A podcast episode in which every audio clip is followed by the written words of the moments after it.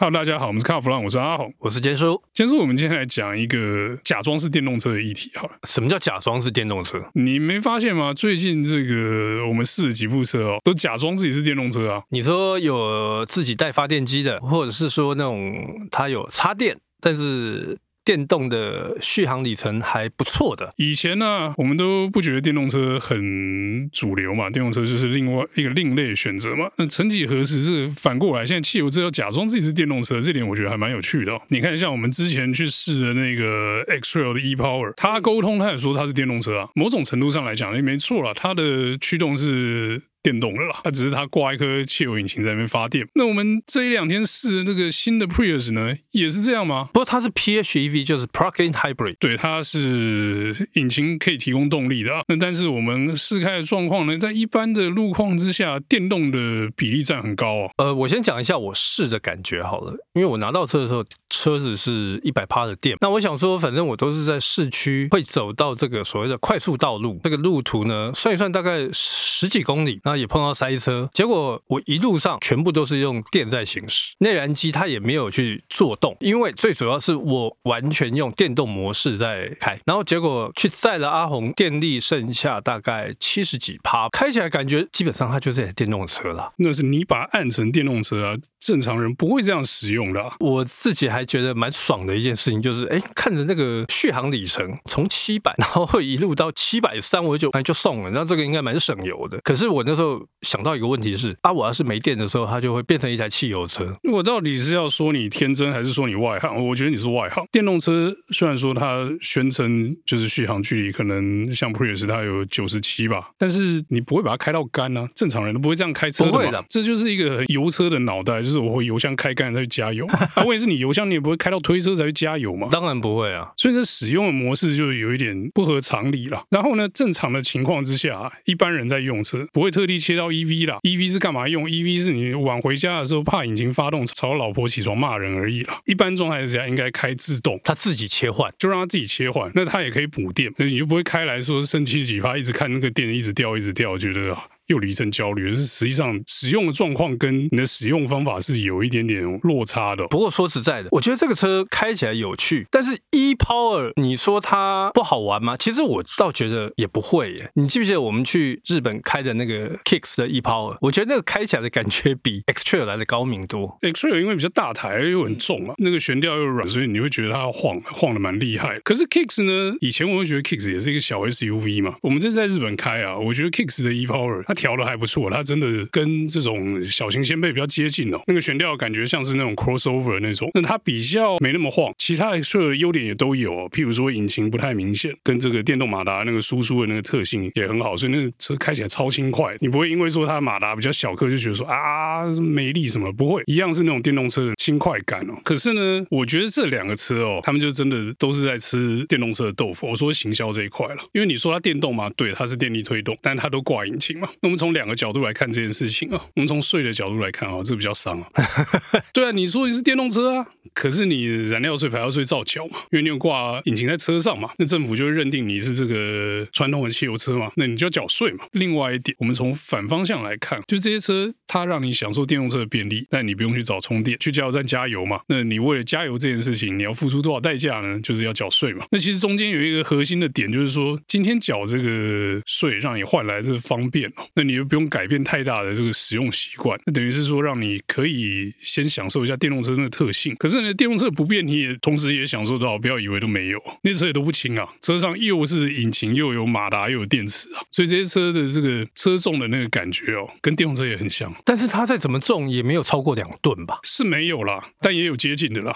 所以车重这个部分哦，我觉得这些车一点优势都没有啊。跟传统内燃机相比哦，这个可能也是相对比较重。这些车子，这些我们所谓的。假装是电动车的车，为什么会开始用这种话术在行销？就是因为大家都在看电动车嘛。那跟坚叔一样，这个想东想西的人很多啊。但是就跟你讲，我给你电动车的特性嘛，然后我有这个汽油车的便利嘛，典型的话术。但是说实在的，你不觉得它开起来的感觉就是电动车吗？嗯，没有，你还是要加油，不是吗？对的，是啊，我要加油，没错啊。那你 Prius 充电还慢充，插着要插八个小时，不是吗？那个还好吧，那个就是回家之后就插着就好了。那我去 CCS Two 的快充。的插个二十分钟马上有八成的电，这跟真的电动车还是有落差的啦。是的，但是说实在话，我又不是二十四小时都在开车，对不对？我晚上回家睡觉的时候，我就把它插着，隔天起来又满电，嗯，很好，但是就慢充啊，慢充 OK 啊，OK 这就不是电动车啊，给你一个最早期的慢充，然后跟你说我们可以充电，这也是话术嘛。而、啊、且那个车说真的，Prius 如果不要 PHEV，你把那个充电桩拔起来，再便宜五万可以吗？一定可以的。对，那要那东西干嘛？加油就好啊，跟 ePower 一样，就加油，然后电力推动就好了，搞不好更便宜，对不对？是，所以这就是骗人不懂、骗不懂电动车的人，骗老黑啊，骗老黑啊嘛。我们说他骗老黑啊，这比较戏谑一点。但我的想法啦，今天你既然要做这样的插电，然后你有一百公里的续航距离，你如果给个八百 V 的充电系统，二十分钟充，呃，不用了。如果是八百 V 的，依照之前那样推，可能十五分钟就充饱，这就很有魅力啦。十五分钟在这个某一个休息站充饱，你有一百公里的纯电的续航距离，然后你很屌了，开进这个超充里面，然后我用这个最高压的电去充，马上就好，马上就开走。那我是 Hybrid，我在没电的时候可以用一下汽油动力，对不对？我觉得这个才有那个 PHEV 的那种感觉，才有那种电动车的那个特性嘛。快速的充电，提供一个还不错的续航距离。那当然，你说这个高压的快充的这个系统当然是贵了，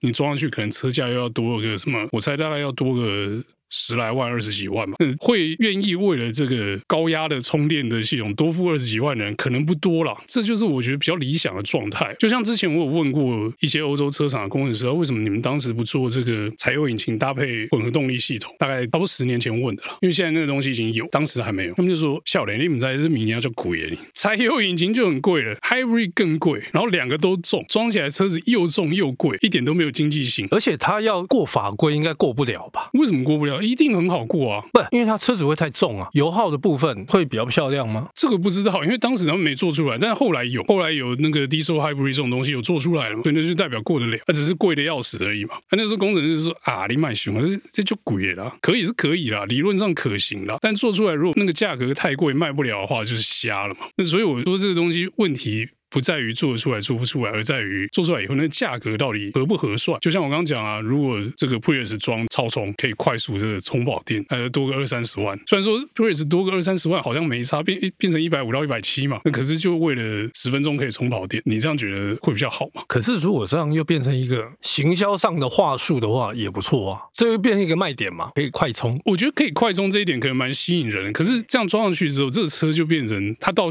到另外一组喽，而且有没有这个必要性？消费者是不是要这个？我觉得这个才是最大的问题。最前面我有提过另外一个方向，Prius 需要 PHEV，它需要充电嘛？其实大可不必嘛。是，所以啦，这中中间就是一个取舍。那、啊、如果它变成有快充，结果跟那个 Crown 一样钱，你会想哎，因为车格差一级哎，你先不要讲那个 Crown 门板很烂那个那个问题啊，大家听得很腻了哈。光是尺寸上差一级，那个价格你就会让你好好想一想，就是说我要买大一点 Crown 还是买小一点 Prius？这个时候我会顿灯一下。因为车格有差嘛，它并不是在同级，那这样就变成跟那个谁一样啦。谁？那是 Civic 啊，它就是因为价钱垫上去，所以它被迫去面对比较大台的对手嘛。对，但是 Civic。这个我们之前也有谈过这个话题哦。Civic 它基本上它现在跟 Prius 又不一样的集聚了，它又比 Prius 又大。没有啊，我觉得 Civic 虽然比较大台，但它也没有变成 Accord 啊，所以它也没那么大台了。卖一百五的话呢，可能就像我们讲的嘛，你会去思考啦。我如果花这个钱，我是不是可以买大台一点？我有其他的选择。我有听说了，因为这也是这一两天的事情。我有听说他们现在台湾本田他们在现在做价格调整，